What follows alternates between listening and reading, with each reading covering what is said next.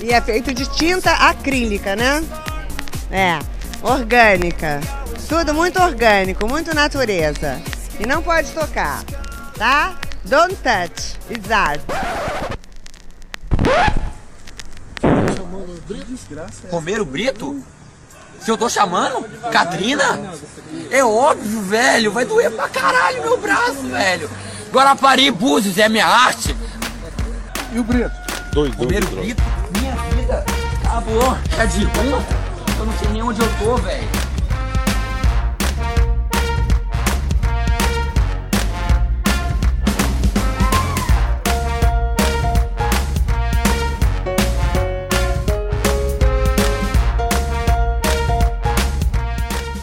Ok, ok. Aqui é a Lana e esse é o Pataquadas.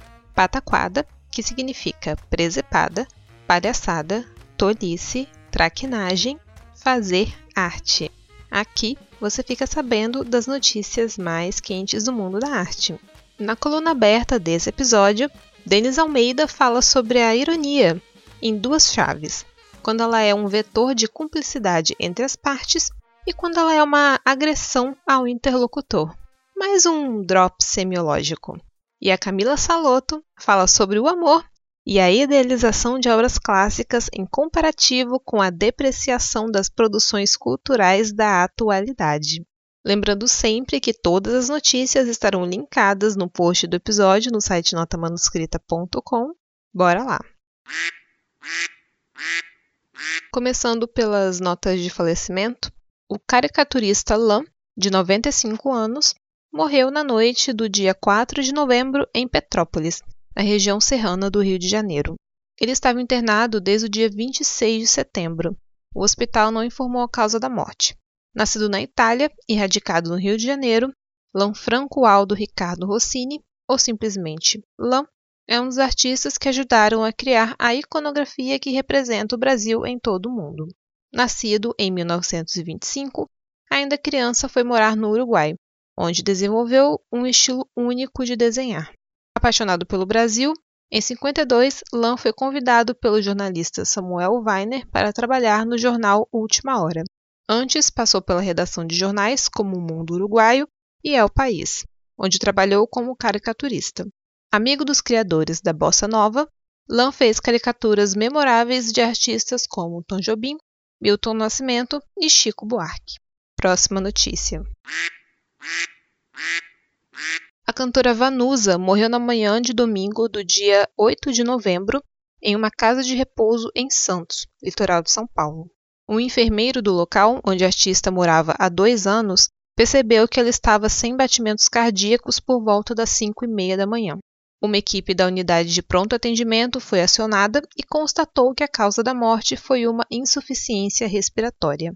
Em setembro e outubro, Vanusa esteve internada no complexo hospitalar dos Estivadores, em Santos, por causa de um quadro grave de pneumonia. Vanusa Santos Flores nasceu no dia 22 de setembro de 1947, na cidade de Cruzeiro, São Paulo, mas foi criada em Uberaba, Minas Gerais. Com mais de 20 discos lançados ao longo da carreira e mais de 3 milhões de cópias vendidas, a cantora e compositora era mais identificada com a canção popular do que com a MPB, mas flutuou entre gêneros como rock, funk americano e samba. Aos 16 anos, cantava com o grupo Golden Lions. Em 66, fez sucesso com a canção Pra Nunca Mais Chorar e passou a se apresentar na TV Excelsior. Na mesma época, participou das últimas edições do programa da Jovem Guarda. Pouco depois, se juntou ao elenco do programa humorístico Adoráveis Trapalhões, com Renato Aragão. Nos anos 70, emendou sucessos como Manhãs de Setembro, que escreveu em parceria com seu parceiro frequente Mário Campanha, e baladas como Os Sonhos de um Palhaço, de Antônio Marcos e Sérgio Sá, e Paralelas, de Belchior. Em 1972, se casou com Antônio Marcos, o cantor participou diretamente da carreira de Vanusa com outras músicas como Coração Americano, escrita com Fagner. A música faz parte de um dos melhores discos da cantora, Amigos Novos e Antigos, lançado em 1975. Na mesma década, ela ainda esteve no elenco de montagem do musical Hair. Em 1977, lançou com o cantor Rony Von o LP Cinderela 77, trilha sonora da novela com o mesmo nome da TV Tupi. Nas décadas seguintes, manteve a carreira ativa com o lançamento de discos e participações em diversos festivais de música no país e no exterior, como Uruguai, Coreia do Sul e Chile. Em 2005, participou ainda de eventos e shows comemorativos dos 40 anos da Jovem Guarda. Em 2009, Vanusa foi convidada para cantar o hino nacional em um evento na Assembleia Legislativa de São Paulo. Um vídeo que mostra a cantora trocando as palavras da letra se tornou viral na internet. Na época, ela contou que remédios para labirintite a deixaram desorientada na ocasião. Pouco tempo depois, Vanusa sofreu um acidente doméstico, segundo ela, também provocado pela labirintite. Por causa da queda, a artista precisou se submeter a três cirurgias na clavícula. Vanusa contou sua vida na autobiografia Ninguém é Mulher Impunemente e no monólogo musical Ninguém é Loura por Acaso, que estreou no teatro em 99 em São Paulo. Próxima notícia. O cineasta Cadu Barcelos, de 34 anos, foi morto a facadas na madrugada da terça-feira, dia 10 de novembro, no Rio. Ele foi atacado na esquina da Avenida Presidente Vargas com a Rua Uruguaiana, no centro. Carlos Eduardo Barcelos Sabino foi co-diretor do longa Cinco Vezes Favela, agora por nós mesmos, e fez trabalhos para a televisão e para a internet. Na direção do longa Cinco Vezes Favela, Cadu assinou o episódio Deixa Voar. O filme foi exibido no Festival de Cannes em 2010. Em 2012, Cadu também integrou a equipe que escreveu e dirigiu o filme Cinco Vezes Pacificação. Além de ser assistente de direção de Greg News, programa comandado por Gregório do Viver, Cadu também era diretor artístico do grupo No Lance. Ele ainda participou da equipe de pesquisa do documentário Favela Gay, de 2014, e foi assistente de direção do canal Porta dos Fundos. Segundo o amigo William Oliveira, Cadu foi assassinado possivelmente por conta de um celular, um Rio Card e um punhado de reais. Cadu havia saído da Pedra do Sal, no Santo Cristo, de carona em um carro de aplicativo com uma amiga, que seguia para a Zona Sul e desembarcou alguns quilômetros depois no centro. Perto de uma saída do metrô, foi rendido. O cineasta chegou a ser visto gritando por socorro por volta das três e meia da madrugada, mas caiu alguns metros à frente e morreu no local. A PM confirmou a morte e disse que encaminhou o caso à delegacia de homicídios. A Polícia Civil disse que abriu um inquérito para apurar as circunstâncias do crime informou que a perícia constatou ferimentos provocados por instrumento perfuro-cortante, sobretudo na região do tórax. A corporação disse ainda que testemunhas serão ouvidas para esclarecer o caso e identificar o autor do crime. Cadu deixou a esposa e um filho de dois anos.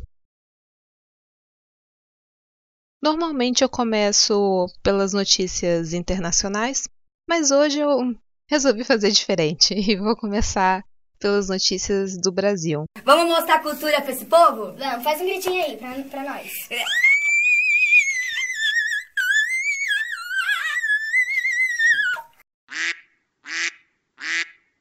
Comentei aqui no Pataquadas 22 que o Mário Frias indicou uma amiga dentista para um cargo de comando no Centro Técnico do Audiovisual.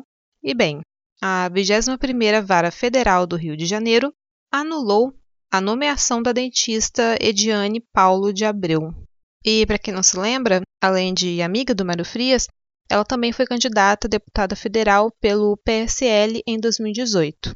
Bom, a nomeação de Abreu para o cargo foi contestada pelo Ministério Público Federal após denúncia do guarda municipal Rodrigo Figueiredo, que é membro da Renosp LGBTI e do movimento Policiais Antifascismo. Infelizmente, essa é uma notícia que nem dá para comemorar, porque a nomeação dela foi anulada, mas muito provavelmente vai ser colocado no lugar alguma outra pessoa que também é tão mal qualificada quanto, ou enfim, né? Obviamente, mais uma pessoa alinhada a esse governo. Próxima notícia.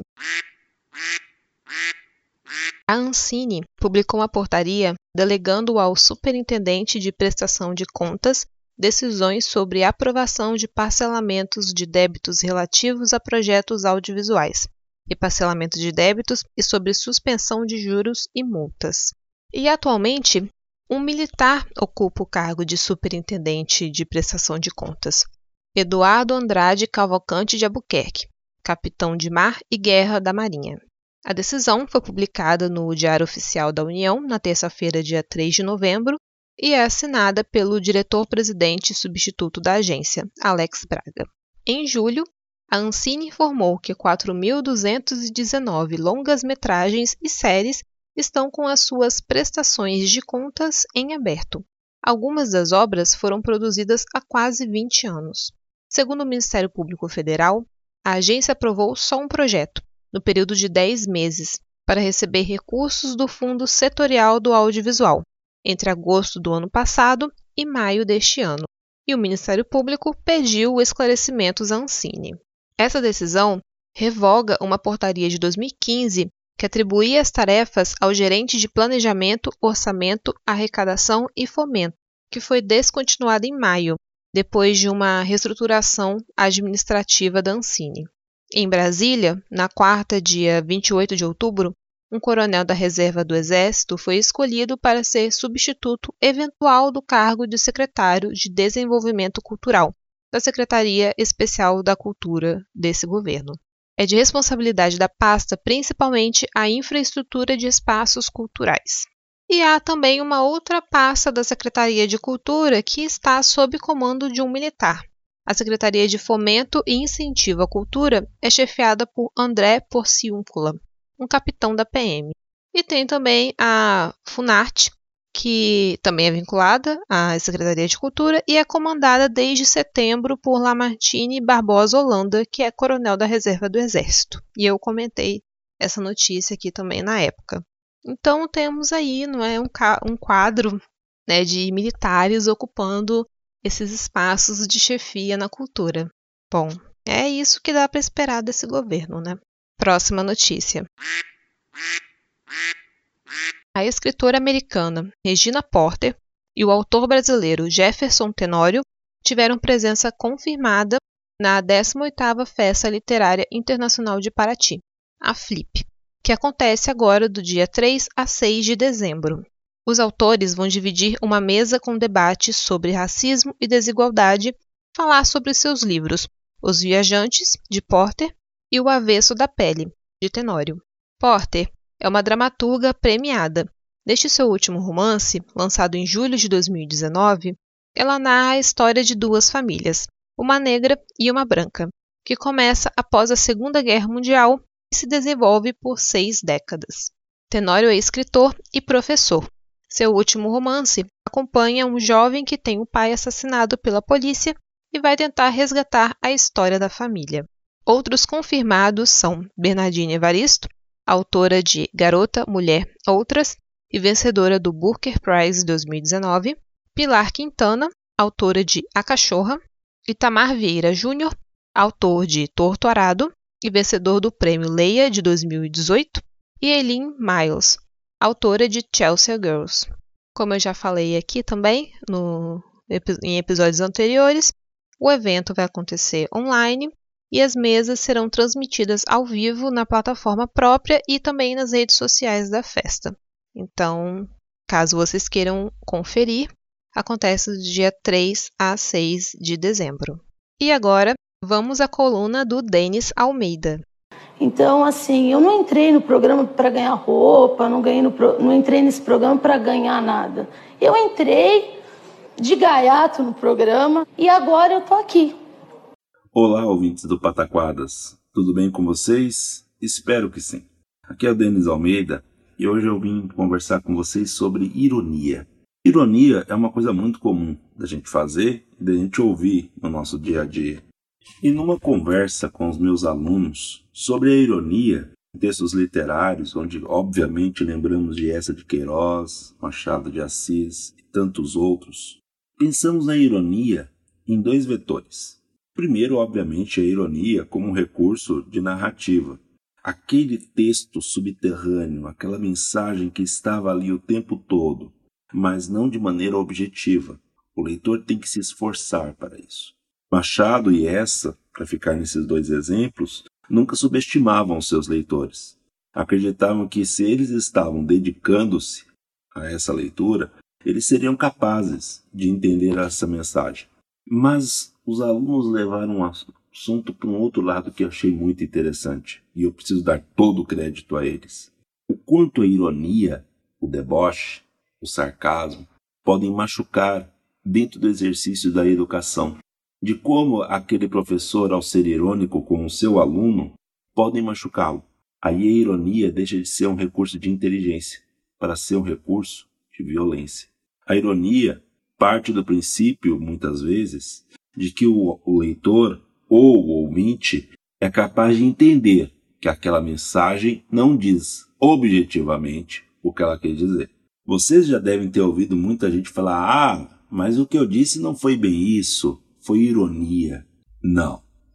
Ironia é uma mensagem que conta com a cumplicidade entre as partes do diálogo, entre leitor e autor, em que as duas partes têm clareza da mensagem real que está sendo transmitida. Não. A galera que usa a ironia como argumento de que não foi bem compreendido, talvez seja debochado, talvez seja sarcástico. E ele não conta com o ouvinte, com a outra parte do diálogo, como igual. Ele o subestima. Ele fala: Você não entendeu o que eu quis dizer. Você não compreendeu a minha mensagem. E isso é diminuir o outro. E nós, produtores de conteúdo, educadores, professores, precisamos pensar se realmente vale a pena aparentarmos um pouquinho mais de inteligência, alegando que estamos sendo irônicos, quando na verdade estamos apenas ferindo os outros, os nossos alunos muitas vezes, com o nosso deboche. Isso é importante.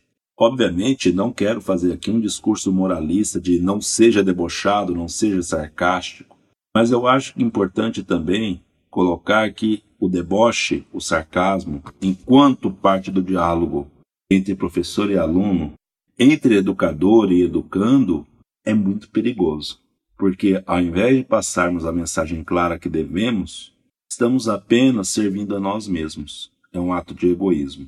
Parece tolice, mas é importante deixar claro uma coisa.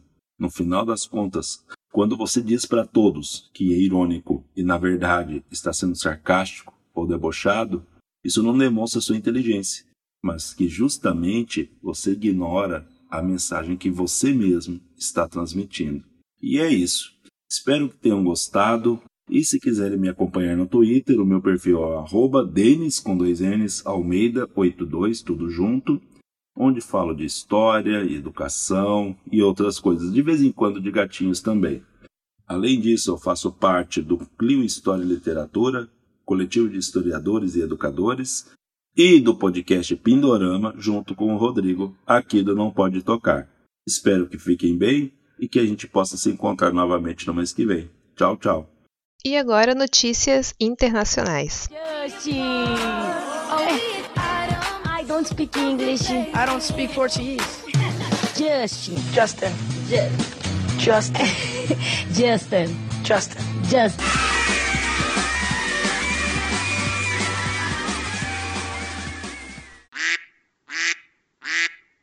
Moradores de Jersey City, New Jersey, nos Estados Unidos, votaram por uma medida que estabelece um fundo fiduciário de artes e cultura alimentado por impostos que deve gerar de 1 a 2 bilhões anualmente.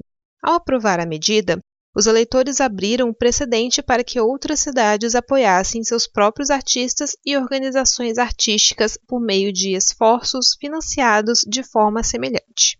O referendo, que até o momento foi aprovado por 64% dos eleitores, permite que o Conselho Municipal arrecade um imposto anual de meio centavo a cada 100 dólares do valor da propriedade avaliada. Por exemplo, o dono de uma casa no valor de 500 mil dólares pagaria 25 dólares por ano. A receita arrecadada será administrada por um comitê cujos membros serão nomeados pelo prefeito e vereador. O Conselho de Artes de Jersey City indicará um membro para representar a comunidade artística. O New York Times relata que o prefeito Stephen Fulop propôs o imposto em 2018, em resposta à pressão dos líderes artísticos locais, com a ideia de que um fluxo de receita estável significaria que o financiamento das artes permaneceria seguro, mesmo independentemente de como a cidade se encontrasse. Como os municípios de Nova Jersey não têm permissão para instituir esse imposto sem aprovação da legislatura estadual, Fulop pediu ajuda de representantes estaduais para redigir um projeto de lei permitindo que as cidades o fizessem. O projeto foi finalmente transformado em lei pelo governador Philip Murphy em janeiro. Então, em abril, com a Covid-19 fervilhando, Fulop sugeriu retirar a medida, mas cedeu quando uma pesquisa encomendada por líderes artísticos revelou que o apoio permanecia forte. Sua aprovação é uma surpresa bem-vinda em um momento em que muitos cidadãos estão sentindo o aperto financeiro causado pelos efeitos assustadores da pandemia. é realmente bem interessante que o estadunidense é, queira aumentar os seus impostos e neste momento. Curioso mas interessante. Próxima notícia. Um coletivo de artistas alemães, que eu não vou pronunciar o nome aqui, pois eu não sei falar alemão, então eu prefiro não. Mas o coletivo anunciou que seus membros são responsáveis por roubar uma escultura de Joseph Beuys de uma exposição na Alemanha e entregá-la ao Museu Iringa Boma, na Tanzânia, como um ato simbólico de restituição à antiga colônia alemã. O grupo postou no YouTube, que está disponível, tem link caso vocês queiram ver, um vídeo intitulado Bad Boys Go Africa. Boys no caso de Joseph Boys. E supostamente eles mostram nesse vídeo o roubo acontecendo e a escultura sendo entregue à instituição. E tudo isso ao som de Total Africa, de 1982. Conforme relatado, a obra da série Capri Battery de Boys, de 85, foi tirada em 18 de outubro da exposição Pollution Body States Fascism. O roubo passou despercebido por alguns dias e agora está sendo investigado pelas autoridades alemãs. Em um texto que acompanha o vídeo postado, o, o grupo afirma que a obra agora está em exibição ao lado de objetos tradicionais do artesanato da tribo Hehe. O grupo afirma ainda, sob o regime colonial, objetos de artes, bens culturais e crânios de líderes foram roubados de Iringa e trazidos para a Alemanha em números inextricáveis. Boyce criou o conceito para as esculturas Capri Battery, cada uma composta por um limão e uma lâmpada amarela, enquanto ele se recuperava de uma doença na ilha italiana que deu nome à obra. Existem cerca de 200 desses objetos, com interações é, residindo nas coleções do Museu de Arte Moderna de Nova York e das Galerias Nacionais da Escócia, Edimburgo, entre outras instituições. Próxima notícia. E falando ainda em restituições de obras de arte, é, o governo da Austrália anunciou que prometeu 7 milhões e 200 mil dólares ao Programa de Retorno do Patrimônio Cultural do Instituto Australiano de Estudos Aborígenes e das Ilhas do Estreito de Torres, que visa restaurar artefatos indígenas mantidos no exterior para suas respectivas comunidades. O projeto foi lançado em 2018, no 205º aniversário do primeiro desembarque de James Cook na Austrália, como um programa piloto de dois anos com 1 milhão e 400 mil dólares. O Instituto Australiano de Estudos Aborígenes e das Ilhas do Estreito de Torres é uma agência governamental que busca a devolução de objetos seculares e cerimoniais. Embora o esforço inicial visasse objetos em coleções públicas no exterior, após a expansão do programa, ele se concentrará também em colecionadores privados. De acordo com um relatório sobre o projeto até o momento, que foi publicado em setembro, cerca de 100 mil artefatos aborígenes ou das ilhas do Estreito de Torres permanecem em coleções públicas no exterior. Destes, 25.089 são mantidos em 83 instituições norte-americanas, com um adicional de 31.692 em 55 instituições europeias e 33.343 distribuídos em 42 museus no Reino Unido. Reino Unido, como sempre, campeão no roubo de artefatos de outros lugares. Né? Até o momento, o programa recebeu promessas de 44 instituições.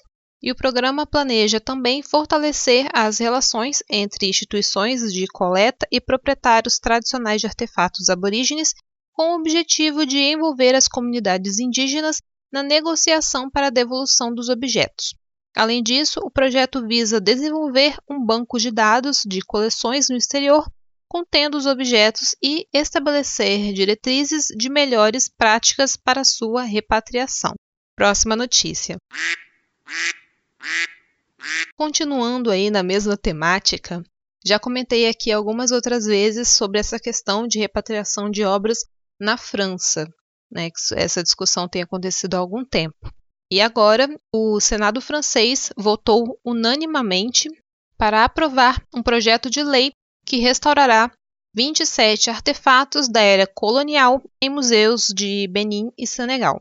O projeto de lei cita 26 objetos roubados em 1892 do Benin por tropas francesas e uma espada pertencente a um comandante militar da África Ocidental. O grupo maior de itens está em posse do Museu do Quai Branly, que eu já comentei aqui, que fica em Paris enquanto a espada está atualmente emprestada no Museu do Exército da França para o Museu das Civilizações Negras em Dakar, Senegal.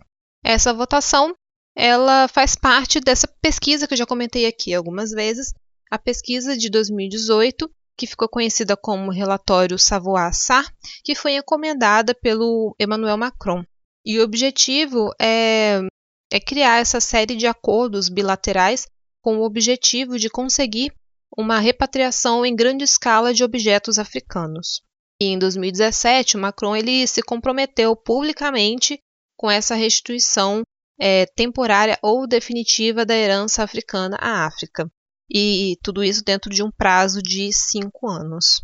Então, isso foi em 2017, a gente já está em 2020, os pais estão andando um pouco devagar, mas não pensar que 2020 também foi um ano desperdiçado, porque teve pandemia e né?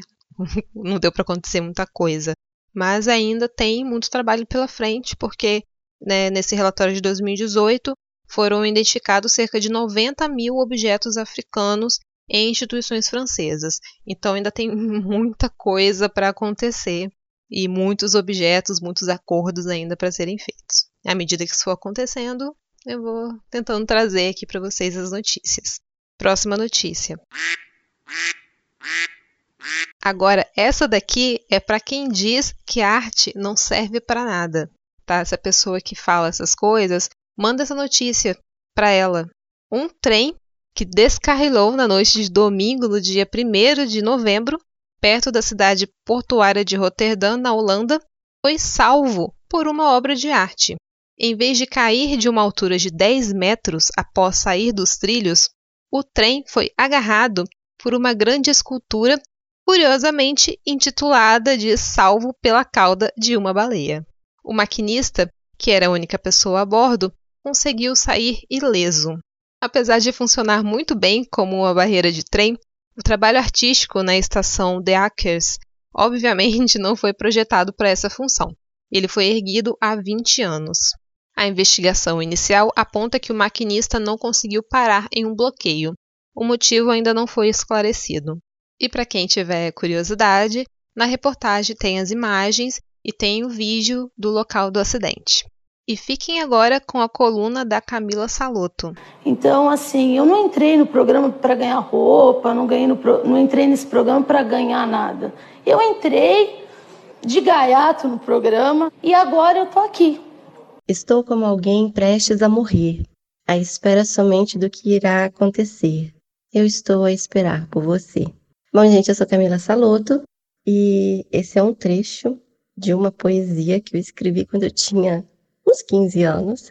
E isso me fez pensar muito sobre o amor e a adolescência. Quando eu li esse trecho, eu pensei, conversando né, com essa Camila que escreveu lá atrás, minha filha, o que, que você sabe sobre morte, sobre amor? e veio esse julgamento de mim comigo mesma por causa da idade que eu tinha, 15 anos, né? Que a gente já considera que é uma idade que a pessoa sabe de algumas coisas, já tem algumas noções, mas ao mesmo tempo a gente minimiza, né? O que um adolescente expressa, o que ele sente. Isso, na verdade, já começa desde a infância, né? Quando você vê uma criança chorando, se jogando no chão, e você considera aquilo apenas uma birra, como se aquilo ali fosse algo que ela não estivesse sentindo de verdade, estivesse fazendo só para chamar atenção. Então a gente desconsidera o que a criança sente. E na adolescência isso continua. A gente desconsidera a intensidade dos sentimentos, porque principalmente na adolescência são muitas descobertas, muitas coisas novas acontecendo e parece que essas coisas elas ganham um, um, uma potência muito maior. É, e aí eu pensando isso sobre mim, na hora eu me lembrei de que eu li há um tempo atrás, há bastante tempo atrás, na verdade, um artigo que criticava alguma música de uma cantora pop, a Miley Cyrus. E o artigo falava uma parte, alguma coisa como quem é Miley Cyrus para saber o que é amor. E aí falava, né, de uma adolescente tão, tão jovem escrevendo sobre amor. E tempos mais tarde, eu estava escutando um rádio aqui na Alemanha, que aqui na Alemanha tem uma rede de, de, de, de TV e rádio pública, que é a ARD. Então, cada estado tem a sua vertente da RD, mas todos eles têm, a, o regional, pelo menos, em toda a região tem a RD clássica. Que a intenção da rádio é, lógico, tocar música clássica, música erudita, mas ao mesmo tempo desmistificar muitas coisas da música, né? Trazer isso para um âmbito mais popular. E aí eles estavam fazendo uma matéria sobre o Mozart.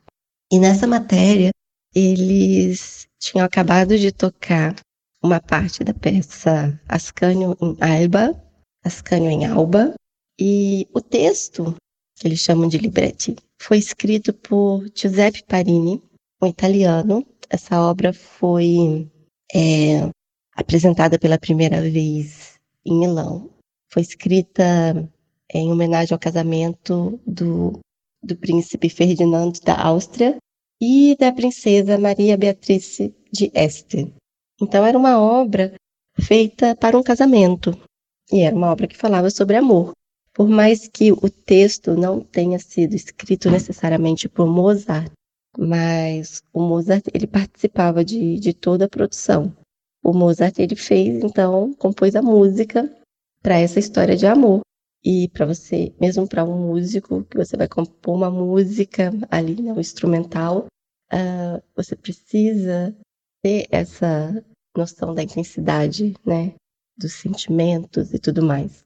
E pasmem, Mozart tinha 15 anos.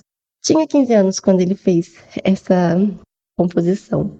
E o que eu acho interessante aqui é que aqui mesmo no Não Pode Tocar já tem é, tem é, episódio que fala sobre a questão da genialidade, né? Porque as pessoas sempre apresentam Mozart como um gênio, mas na verdade o Mozart ele foi explorado pelo pai desde muito pequeno. Então a música, é, ao perceber a declinação de Mozart para música e da filha também, o pai ele forçava as crianças, né? É, muitas pessoas não sabem, mas Ana Mozart, a irmã do Mozart, ela era tão incrível quanto ele, porque os dois é, passaram a infância apenas estudando música, sendo forçado a, a aprender e a melhorar, e, enfim.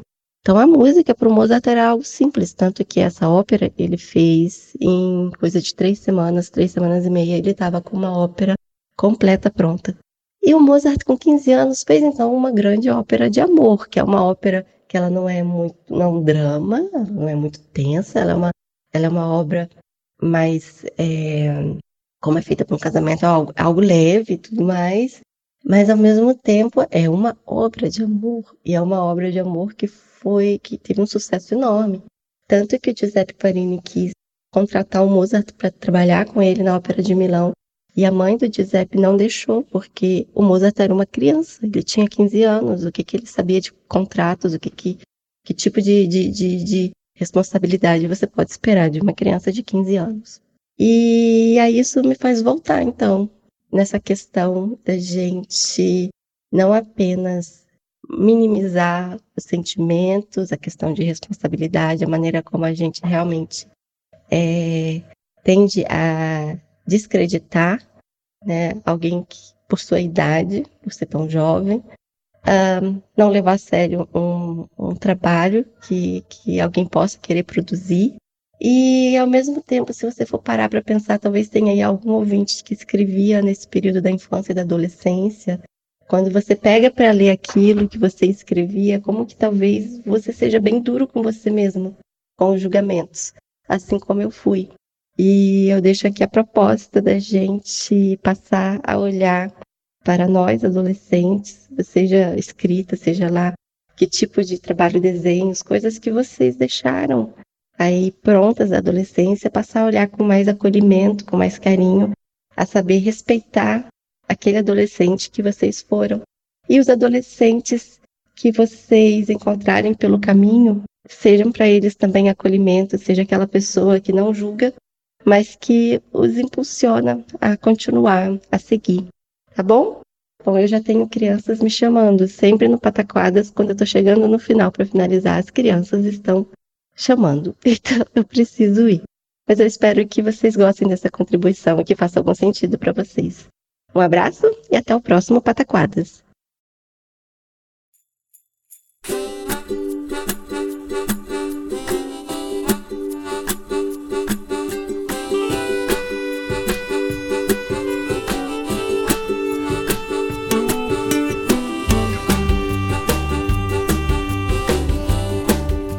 Encerramos o Pataquadas de hoje.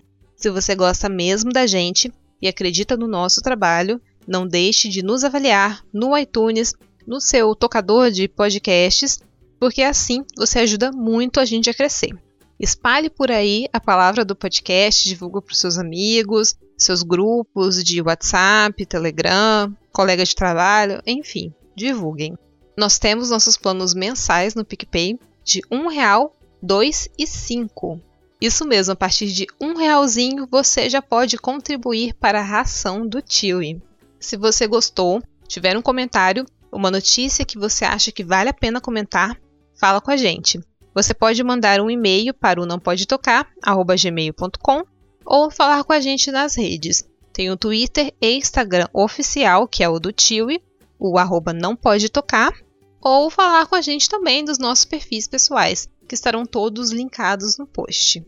Acesse também o site notamanuscrita.com, porque lá, além de encontrar os nossos episódios, você encontra também contos, crônicas e outras produções artísticas dos nossos participantes. E por hoje é só. Semana que vem estaremos aqui com mais um episódio do Não Pode Tocar. Tchau e se puder, fique em casa.